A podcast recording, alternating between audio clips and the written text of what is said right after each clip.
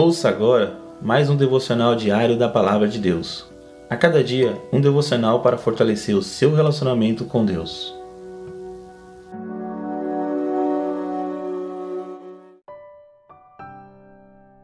Olá, meus irmãos, que a graça e a paz de Deus esteja com todos.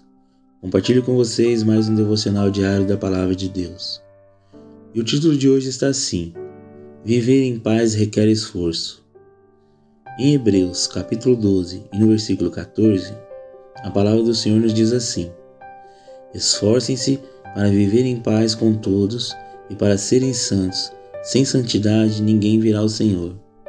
Irmãos, pode parecer que não, mas temos que admitir: viver em paz com todos requer um esforço pessoal. Viver em paz requer de nós temperança, benignidade, bondade, mansidão, domínio próprio, qualidades do fruto do Espírito que só desenvolvemos entrando em santidade. Deus nunca nos escondeu que o seu reino é tomado por esforço e que para os acharmos devemos buscá-lo. Através da busca pelas coisas do alto, como consequência, os frutos do Espírito são visíveis na nossa vida. Viver em paz com os irmãos é viver em paz com Deus, com um coração livre de mágoa e cobrança. Viver em paz é um esforço que vale a pena pois antes de tudo somos os primeiros a nos beneficiar com esses atos.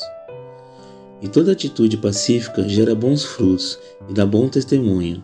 Esse tipo de postura também faz parte do anunciar das boas novas do Senhor. Não adianta falarmos da paz que excede todo entendimento e vivermos com uma conduta agressiva e reativa a qualquer situação. Quando Jesus falou das bem-aventuranças, boa parte delas quer um coração pacífico e todas são reflexos de santidade ao Senhor. Diante de tantas bênçãos e promessas, viver em paz e santidade é um esforço que vale a pena perseguir. Sede santos.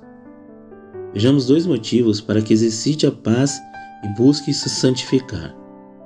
Primeiro, a melhor forma de começar a se santificar é meditando na palavra de Deus.